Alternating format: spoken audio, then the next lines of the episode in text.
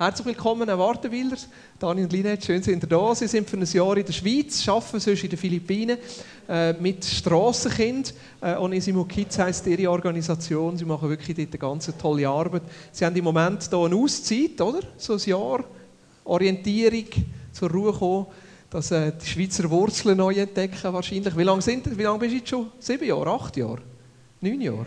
Zehn Jahre? Zehn Jahre. Wahnsinn. Ja. Und dann hatte ich heute Morgen noch einen Gedanken. Gehabt.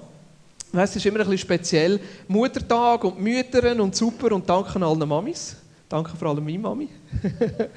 ich bin froh, dass ich so ein tolles Mami-Geschenk bekommen habe. Und gleichzeitig kann ja Muttertag auch eine Herausforderung sein. Ähm, und ich denke da vor allem an, an, Familien, an Ehepaare, vor allem an Frauen, die sich eigentlich gerne Familie wünschen, aber es irgendwo einfach nie geklappt hat. Und ich denke, so ein Tag kann auch ein Tag sein vom Schmerz, von der Herausforderung, wo man sich wieder bewusst ist, ja, bei uns hat das Leben nicht so geklappt, wie wir gerne hätten wollen. Und ich möchte gerne, dass wir ganz kurz eine Gebetszeit machen, auf die eine Seite fürs Wartenwillers, dass wir für sie beten, für das Jahr und auf die andere Seite auch den Gedanken von, manchmal das Leben spielt nicht so, wie wir das gerne wetten, vor allem jetzt in Bezug auf Familie, dass wir das kurz aufnehmen. Ist das okay? Können wir eine Minute nehmen, einfach zum Beten, wo wir Gott einladen und fürs Wartenwillers beten? Gleichzeitig auch für Menschen unter uns, die einfach in Familiensituation, Kindersituation einfach herausgefordert sind. Und Jesus, wir laden dich ein, einfach, dass du kommst. Jesus, wir sind einfach da vor dir und wir beten jetzt ganz zuerst einfach für, für, für Frauen, für Familien, für Ehepaare, wo in irgendeiner Art und Weise einfach es nicht so geklappt hat, wie sie gerne hätten wollen. Vielleicht, weil sie den Ehepartner nicht gefunden haben, vielleicht, weil es einfach mit dem Kinderwunsch nie so hoch ist, wie sie das haben wollen. Und ich bete, dass du da reinkommst, einfach mit deiner Gegenwart, dass du reinkommst mit deinem Frieden. Jesus, dass du reinkommst, einfach mit, mit dem Trost, Jesus. Gerade wir, die Kinder haben, wir können das manchmal gar nicht verstehen. Gleichzeitig spüre ich, wie das ein Schmerz ist, wie das eine Herausforderung ist. Immer wieder einfach in dieser Frage stehen. Gerade an so Tagen wie Muttertag. Jesus, ich bete, dass du da einfach reinkommst. Mit deinem Trost, mit deiner Gegenwart. Wir erlauben dir, dass du kannst wirken Jesus, wir erlauben dir, dass du unseren Herzen kannst wirken kannst dass du auch Sachen, die wo, wo da sind, Verletzungen, die da sind, Frust, vielleicht sogar Anklage, die da ist, auch dir gegenüber, dass du das kannst heilen kannst. Hilf uns, Sachen loszulassen. Jesus, sie beten, dass auch gerade eine Freude kommt an, an anderen Kindern, an anderen Familien, dass nicht eine Eifersucht da ist, sondern auch eine Freude ist, das können zu geniessen, wo vielleicht andere Frauen, andere Familien haben. Jesus, wir beten auch für Dani und Linet, für das Wartenwillers mit dem Kind, das jetzt da ist, ein Jahr bete, dass sie zur Ruhe kommen können, dass du zu ihnen redest. Ich bete, dass es mit dem Job klappt, Jesus. Ich bete, dass es eine Zeit ist von der Erfrischung, von der Neuorientierung, eine Zeit von deinem Reden. In Jesu Namen. Amen. Wir gehen im Mai jetzt in diesen zwei Gottesdiensten so ein aufs Thema ein, äh, Vineyard Aarau. Wir haben ja angefangen mit den Gleichnis, unterbrechen jetzt die Serie von den Gleichnis ganz kurz mit dem Gottesdienst heute und vor allem nachher auch mit dem Fokus Weekend, ähm, wo es so ein bisschen im eigentlichen Sinn wieder um die Vineyard, um die Aarau geht. Ähm, die Aarau im Sinn von wer sind wir, was wollen wir, aber gleichzeitig auch, wo merken wir, wo ist Gott dran. Die Vineyard Aarau bezeichne ich eigentlich immer wieder, wenn mich jemand fragt, nicht das Killen. Weil wenn man sagt, wir sind eine Kille, dann hat man so komische Vorstellungen manchmal und auch Ansprüche. Und ich merke, eigentlich sind wir nicht in erster Linie Kille, sondern wir sind eine geistliche Familie und wir sind Menschen, die miteinander auf, auf dem Weg sind. Wir sind miteinander unterwegs, da kommen Menschen dazu, sind mit uns unterwegs und gleichzeitig gehen dann teilweise Menschen wieder, tun sie sich frisch orientieren. Und was bei einer Weggemeinschaft besonders ist, es verändern sich auch immer wieder Sachen, es bleibt nie gleich. Ja. Wir sind miteinander unterwegs, das heißt, dass wir die Sachen miteinander machen, miteinander prägen. Und woher sind wir unterwegs? Was wollen wir? Wir wünschen uns, dass Reich Gottes sichtbar wird. Durch uns als Gemeinschaft, aber auch durch uns als Familie, durch uns als Einzelne. Dass Reich Gottes sichtbar wird, und zwar in der ganzen Fülle. Dass Menschen Jesus kennenlernen. Dass Menschen eine Hoffnung haben, die über den Tod ausgehen. Dass sie den Gott als Vater persönlich erleben. Zu Reich Gottes gehört dazu, dass wir erleben, dass Übernatürliches passiert. Im Natürlichen. Zu Reich Gottes gehört es ja manchmal dazu, dass wir es nicht erleben, weil völlig kommt erst, wenn Jesus zurückkommt. Zu Reich Gottes gehört dazu, dass wir den Armen das Brot brechen und ganz praktisch uns für Menschen einsetzen, die am Rand der Gesellschaft stehen, dass wir sehen dass soziale Gerechtigkeit kommt, und zwar in Frieden, dass Familien wiederhergestellt werden, dass Menschen frei werden von Sucht, von, von Zerbrochenheit, dass Menschen können frei werden in den Umständen, wo sie innen sind, aber gleichzeitig, dass sie auch Respekt und eine Würde erleben. Das ist Reich Gottes sichtbar machen. Ja.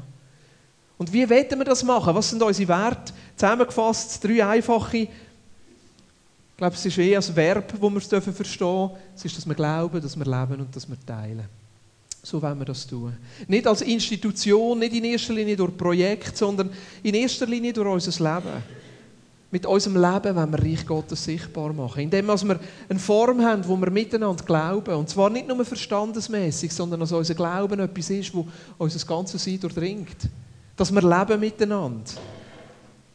Und unser Leben können geniessen und gleichzeitig auch da, wo wir haben, mit Gott und untereinander können teilen, anderen Menschen und das können weitergeben. Ich möchte heute, und ihr merkt ja eigentlich, was bei mir immer wieder durchbricht, ist so das Teilen. Das ist dort, wo mein Herz ist. Dass wir uns verschenken, dass wir uns äh, äh zu den Menschen begeben, die, die noch nicht Teil sind von dem Reich Gottes. Dass wir immer wieder Killenformen finden, wo wir gegen aussen können sichtbar, das sichtbar machen Und gleichzeitig merke ich jetzt im Mai ist es wichtig, dass wir uns vor allem mal mit dem Aspekt Glauben auseinandersetzen. Was bedeutet das, dass wir glauben?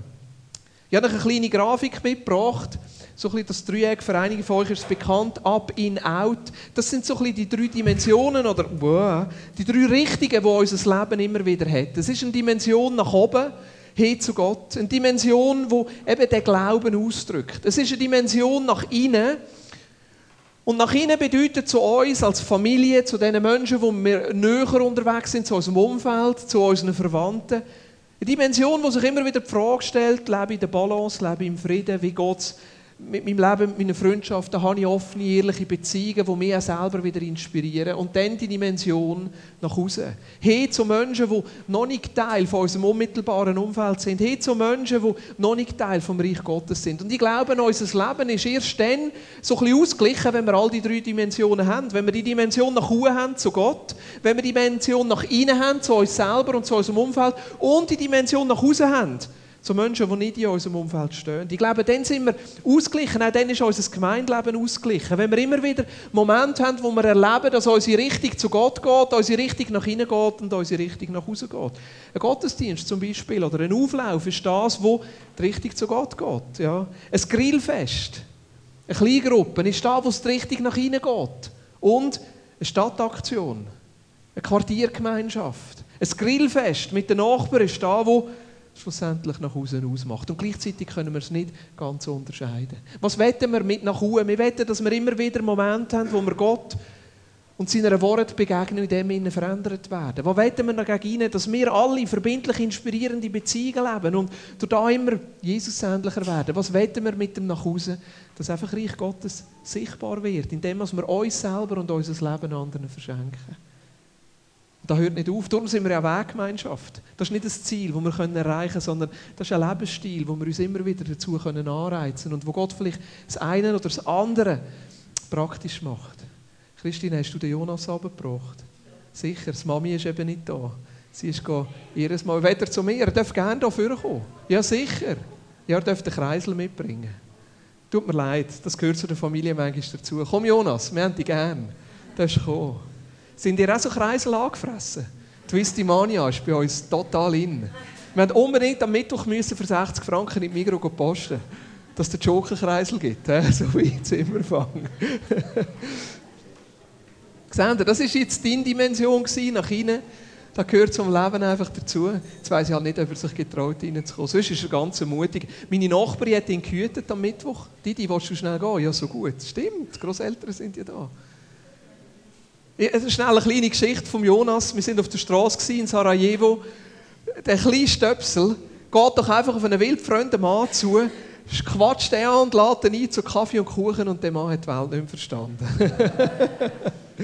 Aber manchmal ist er gleich ein bisschen schüch. Heute möchte ich vor allem mit euch den Aspekt vom Glauben anschauen, die Richtung nach oben. Und ich merke so, dass das ganze Jahr eigentlich so etwas ist, wo Gott uns in, dem, in dieser Dimension anstößt. Ich habe Anfang des Jahr, vom Jahr schon darüber geredet, dass ich das Gefühl habe, wir sollten miteinander als Gemeinschaft Räume schaffen und Orte schaffen, wo wir miteinander vor Gott kommen können. Wo wir miteinander einfach von Gott können können spüren, was ist dran, was sind die nächsten Schritte, wo wir auch miteinander können beten können. Das ist so ein bisschen die Idee vom Auflauf. Wir haben jetzt schon zwei gehabt. Ich geniesse das an dem Freitagabend, wo wir zusammenkommen, wir das etwa fünf, sechs Mal pro Jahr machen. Einfach zusammenkommen, vor Gott sein, Gottes Gegenwart erleben, zu beten, die Fragen, die wir haben, in dem Sinne zu bewegen. Aber gleichzeitig soll auch der Gottesdienst ein Ort sein, wo wir immer wieder einfach auftun und Raum machen für Gottes Gegenwart. Darum haben wir jetzt, machen wir es jetzt in der nächsten Zeit so, dass wir den Worship am Anfang ein bisschen kürzer halten, drei bis vier Lieder, dann einen Zwischenteil haben, eben heute God Stories, manchmal beten wir füreinander oder haben wir irgendwelche Eindrücke, wo wir uns wirklich ganz bewusst auf Gott einstellen wollen. Dann kommt Predigt ab und zu, vielleicht nehmen wir sie einmal weg. Und nachher werden wir nach der Predigt noch auf das können reagieren Das wird auch heute so sein dass wir ganz bewusst können auftun können, dass Gott unter uns kann wirken kann und nicht einfach etwas ist, wo wir den Glauben verstandesmäßig verstehen, sondern immer wieder auftun. Wir glauben, die Begegnung mit Gott hat sehr viel mit etwas ganz Realem zu tun. Dass Gott nämlich unter uns Raum gewinnt, dass er Fleisch wird, dass er erfahrbar, erfassbar wird. Ich bin froh, dass unser Glaube nicht in erster Linie darin besteht, dass wir anerkennen, dass ein Gott existiert, sondern unser Glaube besteht darin, dass wir ihn persönlich dürfen kennenlernen und persönlich dürfen erleben Das ist da, wo der Paulus predigt in Athen. Gott ist nicht weit weg von euch, dass ihr ihn spüren, anlängen, erfahren Für das ist Jesus Fleisch geworden unter uns. Johannes 1, 14, was heißt, er ist unter uns sichtbar geworden, dass wir ihn können anlängen können, erleben Und so wünschen wir, dass eigentlich jedes Mal, wenn wir zusammenkommen, die Dimension einfach so ein bisschen greifbar wird und greifbar wird, dass Jesus unter uns lebt. Ich möchte schnell eine andere Frage noch vorausschicken. Und nachher komme ich wieder auf das Thema zurück, mit Gott erleben. Wie reagierst du, wenn du vor Herausforderungen stehst?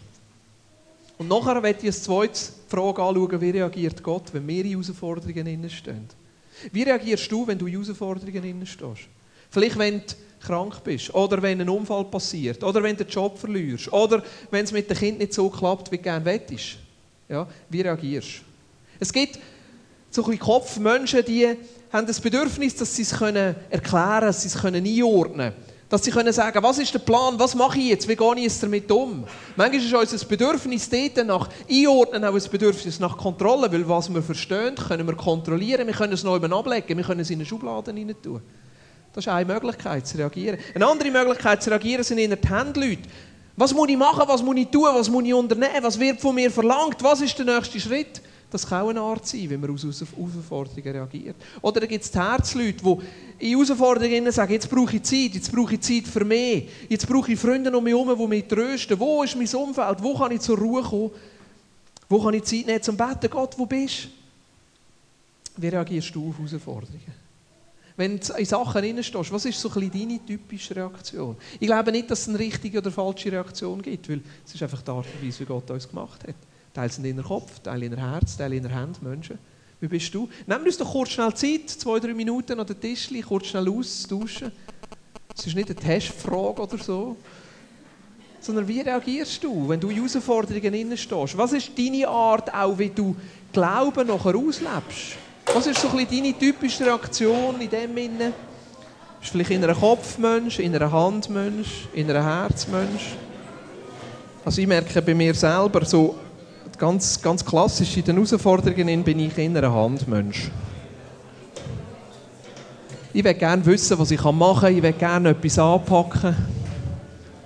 Meine so Standardreaktion ist, nachher etwas zu tun. Aber die Frage für mich in dem Ganzen ist ja nicht nur, wie wir reagieren, sondern wie, Gott reagiert auf unsere Herausforderungen. Glauben ist ja nicht etwas Einseitiges.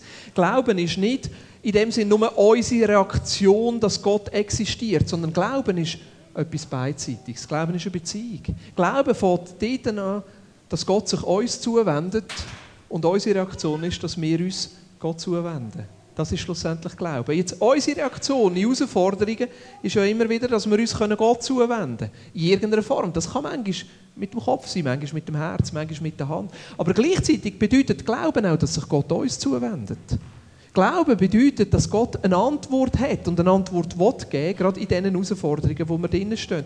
Und ich möchte drei Männer aus dem Alten Testament mit euch anschauen. Drei Menschen. Es bezieht sich jetzt nicht unbedingt auf Männer, aber es gibt einfach mehr Mannenbeispiele im Alten Testament. Ich möchte Mose mit euch anschauen. Wie hat er reagiert in seiner, oder was ist Gottes Reaktion oder Gottes Antwort auf Mose, seine Herausforderung in seinem Auftrag, wo Gott ihm gegeben hat? Wie ist ihm Hiob oder wie war die Antwort auf dem Hiob seine Herausforderung mit dem Zerbruch? Weil sein ganzes Leben ist zerbrochen. Und wie ist schlussendlich auch Gottes Antwort auf dem Salomo seine Herausforderung mit dem Tempelbau, mit der Frage, mache ich alles richtig oder falsch? Ich möchte zuerst den Mose mit euch anschauen. Der Mose hat eine unmögliche Herausforderung gehabt. Er hat ein Volk gehabt, wo Gott selber sagt, das ist hartherzig, das ist äh, schwierig zu führen, die haben einen harten Grind. Manchmal erinnert mich das ein bisschen an unsere Familie.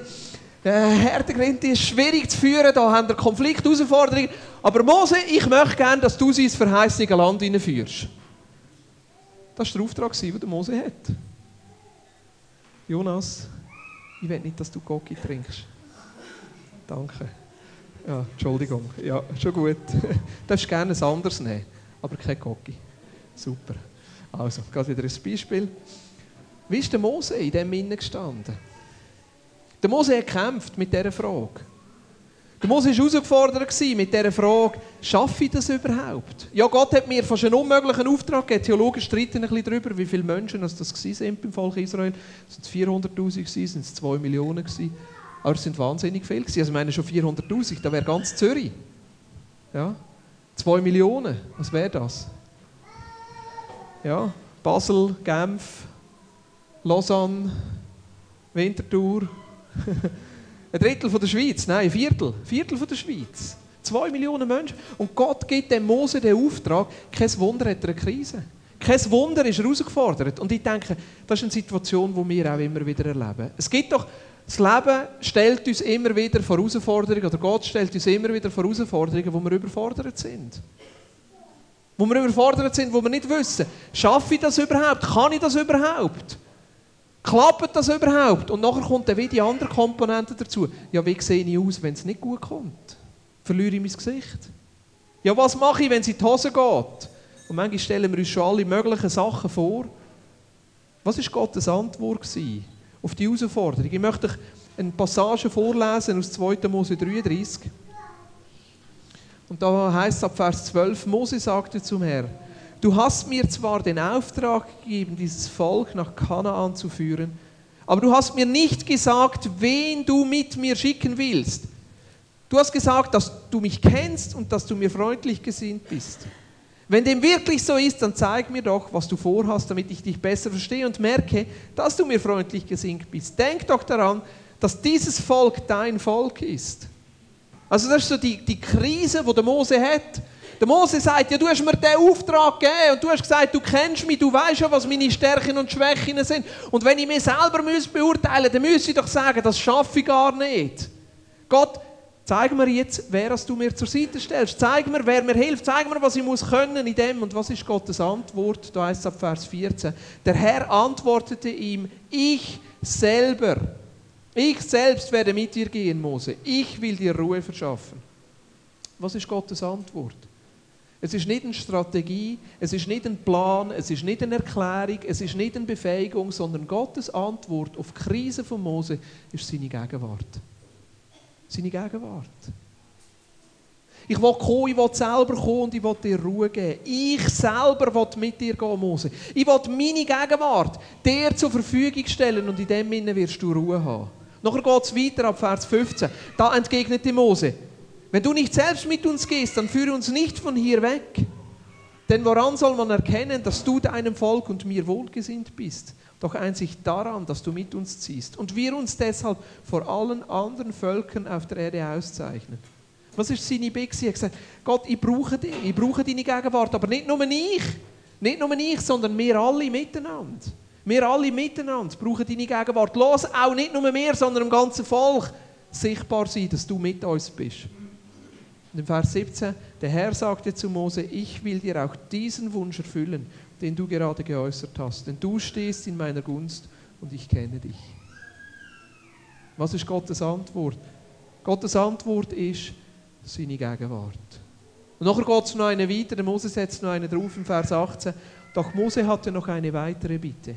Lass mich deine Herrlichkeit sehen. Der Herr antwortete, ich will meine Güte an dir vorüberziehen lassen und will meinen Namen, der Herr, vor dir ausrufen. Ich schenke meine Gnade und meine Erbarmen, wem ich will.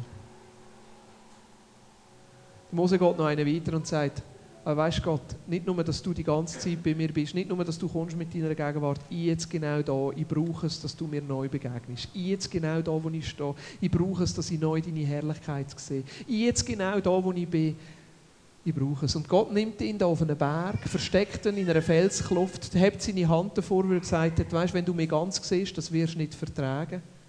Ja.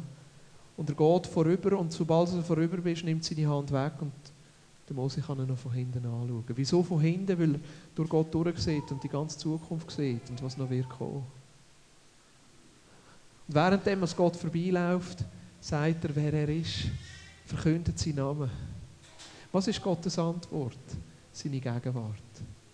Was ist Gottes Antwort? Dass er kommt und uns die Möglichkeit gibt, ihn persönlich zu erleben.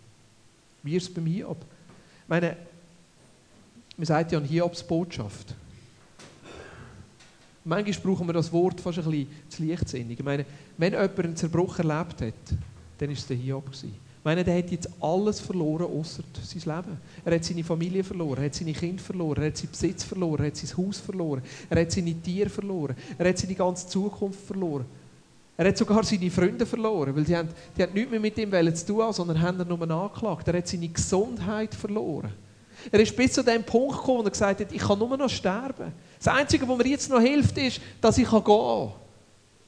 Und kein Wunder, dass er in dem Sinne Gott anklagt. Kein Wunder, dass er in dem Sinne sagt, Gott, wieso tust du das mit mir?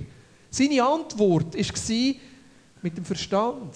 Ich wollte es verstehen. Gott, ich wollte es verstehen. Wieso ist das so? Und ich denke, im Bitzel war der oben Schweizer. Gewesen. Das ist doch so ein bisschen unsere Reaktion, oder? Wir wollen es verstehen, wir haben das Bedürfnis, die Sachen, die uns passieren, zu verstehen. Wieso, wenn wir es verstehen, können wir es in eine Schublade tun und wenn wir es in eine Schublade können tun, können wir es kontrollieren. Wir haben gerne Kontrolle. Darum wollen wir es verstehen. Wir wollen gerne können sagen, wenn das und das passiert, dann passiert das und das. Aber das ist nicht Gottes Antwort.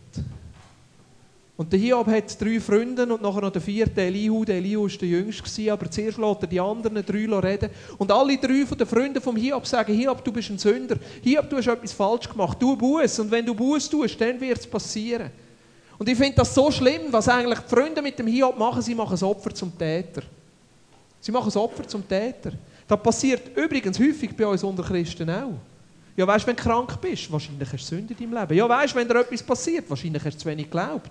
Ja, weißt wenn etwas in die Hose geht, ja, wahrscheinlich hast du zu wenig gebetet. So machen wir das Opfer noch zum Täter. Finde ich etwas wahnsinnig Schlimmes. Etwas wahnsinnig Schlimmes. Unsere Reaktion sollte Barmherzigkeit sein, ein offenes Herz sein. Unsere Reaktion sollte sein, wie kann ich da sein? Wie kann ich mithelfen? Wie kann ich unterstützen?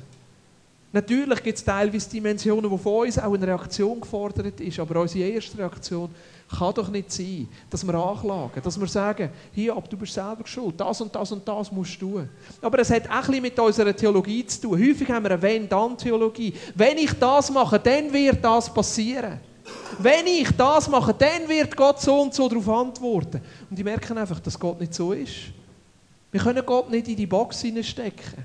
Die Wenn-Dann-Theologie, die führt schlussendlich in eine Enge und in eine Gesetzlichkeit. Und so leidet der Hiob, fast 30 Kapitel. Und wir leiden mit, wenn wir es lesen. Fast 30 Kapitel. Wo das ausbreitet wird. Wo der Schmerz vom Hiob ausbreitet wird. Und Hiob seine Frage, Gott, was ist deine Antwort auf meinen Zerbruch? Und dann kommt der Elihu. Der Elihu fährt am Anfang genau gleich an, fährt eine Anklage. Er merkt irgendein, dass der Hiob das nicht vertreibt und dann fährt er an, über die Größe und über die Herrlichkeit Gottes zu lesen. So ab, Vers, ab Kapitel 34, 35, 36 ist es so wunderbar, wenn man plötzlich merkt, wie der, Hiob, äh, der Elihu den Blick vom Hiob wegwendet, von sich selber und hin zu Gott wendet. Und plötzlich in Kapitel 38 passiert der große Change, dass Gott selber und direkt anfängt zum Hiob reden. Der Elihu schafft es, den Hiob rauszunehmen aus seiner Situation. Er schafft es, den Blick vom Hiob wegzunehmen von sich selber und auf Gott zu richten. Und plötzlich kommt der Hiob rein in Gottes Gegenwart. Und Gott selber fängt an zu ihm reden. Fantastisch. Was ist Gottes Antwort auf dem Hiob sein Zerbruch? Es ist seine Gegenwart. Er selber. Er selber, der kommt. Und lustig ist, er gibt ihm keine rationale Antwort. Er gibt ihm keine Erklärung. Er sagt, ich bin dir nicht Rechenschaft schuldig. Wer bist du? Du bist Mensch. Wer bin ich? Ich bin Gott. Ich bin dir nicht Rechenschaft schuldig für das, was ich tue. Aber seine Antwort ist seine Gegenwart. Dass er sich selber zur Verfügung stellt. Und nachher lesen wir am Ende vom Hiob im, Vers, im Kapitel 42, Vers 5, da sagt der Hiob, bisher kannte ich dich nur vom Hören sagen. Doch jetzt habe ich dich mit eigenen Augen gesehen. Darum widerrufe ich, was ich gesagt habe und bereue in Staub und Asche. Für mich ist das der Vers 5 ist die Schlüsselstelle von dieser ganzen Geschichte. Gottes Antwort auf unseren Zerbruch, Gottes Antwort auf unsere Herausforderung ist nicht eine rationale Erklärung, sondern seine Gegenwart. Er selber, der kommt. Und der Hiob sagt, hey, vorher, ich habe nur Sachen über dich gewusst, was andere mir erzählt haben, was ich vielleicht gelesen habe. Das ist das, was ich gewusst habe. Ich habe dich nur kennt von weit weg, aber jetzt, jetzt bin ich dir persönlich begegnet. Und das ist Glauben. Das ist Gottes Antwort. Seine Gegenwart. Wie war es beim Salomo? Gewesen? Der Salomo hat von, von seinem Vater David den Auftrag übernommen, den Tempel zu bauen. Für mich ist das so ein bisschen der Auftrag, den wir haben, miteinander, das Vineyard auch, einen Tempel zu bauen, einen Ort zu haben, wo wir miteinander Gottes Gegenwart erleben können. Und wo andere Menschen, die bis jetzt noch nicht Gott erlebt haben, können Gottes Gegenwart erleben. Und ab und zu stelle ich mir vor, wie das für Salomo war. Er hat den Auftrag bekommen, David hat alles schon vorbereitet, das ganze Material, das ganze Geld, die ganzen Baupläne sind da gewesen. Und der Salomo hat nachher den Auftrag übernommen. Und so ist es ja bei uns, wenn wir, wenn wir über Gemeinde reden. Wir übernehmen einen Auftrag, der schon lange vor uns angefangen hat und bauen in dem Sinn weiter. Und strecken uns dann aus, einen Tempel zu bauen, wo Gott darunter leben kann. Jetzt im übertragenen Sinn natürlich. Nicht in einem Gebäude oder in einer Veranstaltung, sondern ein Ort, wo Gott kann sein kann, wo, wo er durch uns durch sein Reich kann sichtbar machen kann. Und ich stelle mir manchmal vor, wie manchmal als der Salomo auf die Baustelle ist und sich überlegt hat, haben wir es richtig gemacht. Wie manchmal als der Salomo ist kontrollieren und schauen und sich gefragt hat und in der Nacht vielleicht überlegt hat und am Morgen aufgewacht ist, machen wir es richtig? Ist es gut so? Wird der Gott kommen, wenn wir fertig sind? Machen wir es so, wie er das will? Was ist der nächste Schritt? Was soll ich tun? Wie können wir das heute tun? Was ist dran? Was ist richtig? Und was ist Gottes Antwort? Auf die Frage von richtig und falsch. Das ist seine Gegenwart. 2. Chronik 6. Vers 18, das ist eine lange Serie von Gebeten, wo der Salomo bei der Tempel einweiht, bei der Eröffnung, ganz am Start, wo er sich noch nicht sicher sein kann, ob Gott auch antwortet, das lange, lange Gebet spricht, wo er alle verschiedenen Sachen anspricht. Und nachher im Vers 18, im 2. Chronik, so heißt es, aber wird Gott tatsächlich auf der Erde wohnen? Der höchste Himmel kann dich nicht fassen, wie viel weniger dieses Haus, das ich errichtet habe. Ich weiß nicht, wie es euch geht, wenn ihr in so Fragen drinnen steht, wo ihr einen Auftrag von Gott bekommt. Da kommt doch irgendwo Krise zwischen ihnen. Mach es richtig? Und das ist doch Wahnsinn. Und der Salomo ist genau in dieser Krise drin, wo er sich überlegt, Gott ist so groß und der ganze Himmel gehört ihn. Was soll das kleine Tempel da schon bedeuten für ihn? Und er drückt seine Unsicherheit, seine Frust aus. Und dann, dann sagt er im Vers 19, höre dennoch mein Gebet und vernimm meine Bitte, Herr, mein Gott. Höre die Gebete, die dein Diener an dich richtet. Tag und Nacht sollst du über diesen Tempel wachen, über diesen Ort, von dem du gesagt hast, dass hier dein Name wohnen soll. Bitte erhör die Gebete, die ich hier spreche. Bitte erhöre die inständigen Bitten, die wir, dein Volk der Israeliten und ich an diesem Ort im Gebet an dich richten. Ja, höre uns im Himmel, wo du wohnst. Und wenn du uns hörst, vergib uns. Noch im Vers 40. Bitte, mein Gott, erhöre die Gebete, die an diesem Ort vor dich gebracht werden. Und nun, Herr und Gott, komm und nimm deinen Ort der Ruhe ein. Du und die Bundeslade, das Zeichen deiner Macht, deine Priester, Herr und Gott, sollen uns deine Rettung vermitteln und dir vertrauen. Soll, und die dir vertrauen, soll sich an deiner Güte freuen. Herr und Gott, weise deinen Gesalbten nicht zurück, sondern erinnere dich, wie sehr du deinen Diener David liebst. Merkt ihr ein bisschen die Unsicherheit, die mit allem drinnen ist? Merkt ihr ein bisschen die Frage, die in diesem Gebet drin ist? Das Flehen, das Bitten, Gott, bitte, tu jetzt da, was du versprochen hast, aber ich bin doch nicht ganz sicher. Und was ist Gottes Antwort? Was ist Gottes Antwort? Im nächsten Kapitel, im ersten Vers heißt es, als Salomo sein Gebet beendet hatte, fiel Feuer vom Himmel und verzehrte die Brandopfer, sowie alle anderen Opfer und die herrliche Gegenwart des Herrn erfüllte den Tempel.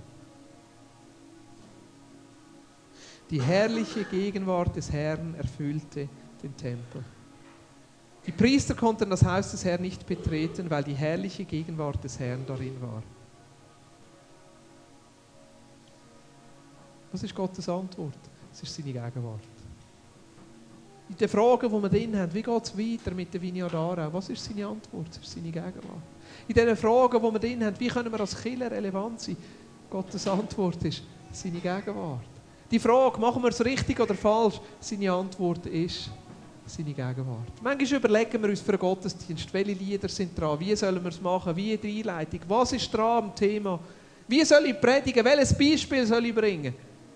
Gleichzeitig merke ich, was ich mir schlussendlich wünsche, ist einfach, dass Gott kommt. Sich einfach unter uns bewegt, uns persönlich anspricht, uns persönlich begegnet, uns an diesen Punkten abholt, wo wir stehen. Und dass wir immer wieder Wege finden, wo wir können auftun können, dass er unter uns kann wirken kann. Ich glaube, dass seine Gegenwart ein Geschenk ist. Ich glaube, dass seine Gegenwart, seine Antwort auf die Herausforderungen, wo wir immer wieder drinnen stehen, dass das ein Geschenk ist. Da hat jetzt auch wieder ein bisschen auf die Frage zu tun, wie reagiere ich? Wenn ich auch über Gottes Gegenwart nachdenke und wie Gottes Gegenwart und sein Wirken unter uns zunehmen kann, das ist meine erste Überlegung, wie viel soll ich fasten? Wie viel soll ich beten? Ist mein Leben genug in Ordnung, dass Gott kommen kann? Und ich merke in dem Sinne, dass seine Gegenwart ein Geschenk ist. Nicht abhängig davon ist, ob ich alles richtig mache. Nicht abhängig davon ist, ob ich das richtige Gebet spreche. Nicht einmal davon abhängig ist, ob mein Leben in jedem Bereich in Ordnung ist oder nicht.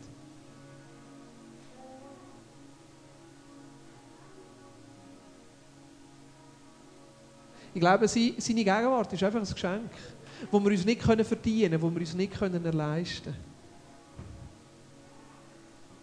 Im Alten Testament, im Jesaja 7, Vers 14, ist die Verheißung, deshalb wird der Herr selbst das Zeichen geben. Seht, die Jungfrau wird ein Kind erwarten. Sie wird einem Sohn das Leben schenken und er wird Immanuel genannt werden. Das heißt, Gott ist mit uns.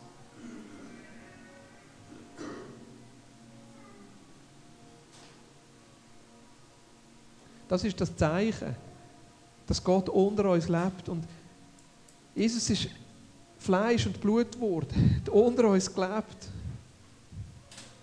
Dass wir erleben können, dass wir können anfassen können. Er ist gestorben, auferstanden, er ist aufgefahren, sitzt hier zur Rechten vom Vater und ab Pfingst hat er seinen Geist gesendet und lebt jetzt mit seinem Geist unter uns. Dass wir ihn erleben können, dass wir immer wieder in unseren Herausforderungen seine Antwort können erleben können seine Gegenwart können erleben Und das nicht als Antwort von dem, dass wir gut sind, nicht als Antwort von dem, dass wir alles richtig gemacht haben, sondern einfach als Geschenk immer wieder können annehmen Mir gefällt das, wo Gott da zu Mose gesagt hat, 2. Mose 33, Vers 17, das vorher schon gelesen, da heißt es, der Herr sagte zu Mose, ich will dir auch diesen Wunsch erfüllen, den du gerade geäußert hast, denn du stehst in meiner Gunst und ich kenne dich. Gottes Gegenwart zu erleben, hat nicht mit unserer Leistung, sondern einfach mit seiner Gunst zu tun. Es ist ein Geschenk. Ein Geschenk, das wir Raum machen können. Ein Geschenk, das wir auftun können. Ein Geschenk, das wir immer wieder lernen müssen, einfach anzunehmen und zu kultivieren. Und ich glaube, wenn Gottes Gegenwart kommt, dann werden Sachen bei uns passieren. Ich glaube, dass er Sachen in uns wird ansprechen wird, die für ihn noch ein Hindernis sind. Ich glaube, dass er Sachen wird ansprechen in unserem Leben, die ihm im Weg stehen, dass er stärker wirken kann. Ich glaube, dass wenn seine Gegenwart kommt oder zunimmt unter uns, auch eine Reaktion von unserer Seite fordert. Dass wir zum Beispiel vielleicht mal etwas weglassen, dass wir das Programm wieder aufhören, dass wir zum Beispiel sagen, so jetzt schlagen wir die Predigt weg, weil wir einfach merken, dass wir uns ganz neu für seine Gegenwart sollten ausstrecken Nicht, dass die Predigt das Hindernis wäre, aber gleichzeitig, dass wir merken, seine Gegenwart ist das Wertvollste, was wir haben können. Dass er unter uns wirkt. Dass er unter uns Raum bekommt. Und irgendwo spüre ich, wie gewisse Sachen eigentlich schon zugenommen haben. Verstehen Sie, ich will absolut nicht sagen, dass wir nichts von dem haben. Gott lebt und wirkt unter uns. Und gleichzeitig habe ich das Gefühl, dass Gott einfach noch stärker kommen. Haben wir unsere kurze Zeit, wo wir einfach uns die drei Fragen stellen, die wir uns eigentlich nach jeder Predigt stellen. Und nachher werden wir eine Zeit nehmen, wo wir noch einmal Lieder nehmen, um Gott anzubeten und einfach auftun, vielleicht, dass wir füreinander beten oder dass wir Gott einfach wirken Aber ich möchte zuerst eine kurze Reflexionszeit machen, eine Vertiefungszeit. Jeder für sich einfach überlegt, musst nicht austauschen, sondern einfach du für dich. Was ist so ein bisschen da aus dieser Predigt, die du mitnehmen willst? Wo hast du das Gefühl, da hat Gott zu dir geredet? Wie könntest du das umsetzen? Was könntest du vielleicht aufhören? Oder was könntest du anfangen? Und mit wem willst du das teilen? Wer willst du darum bitten, dass er dich unterstützt oder einfach mal nachfragt? Was merkst du, was ist für dich dran? In dem Thema Glauben. Was ist für dich dran? Was ist da der eine Punkt, den du mitnimmst?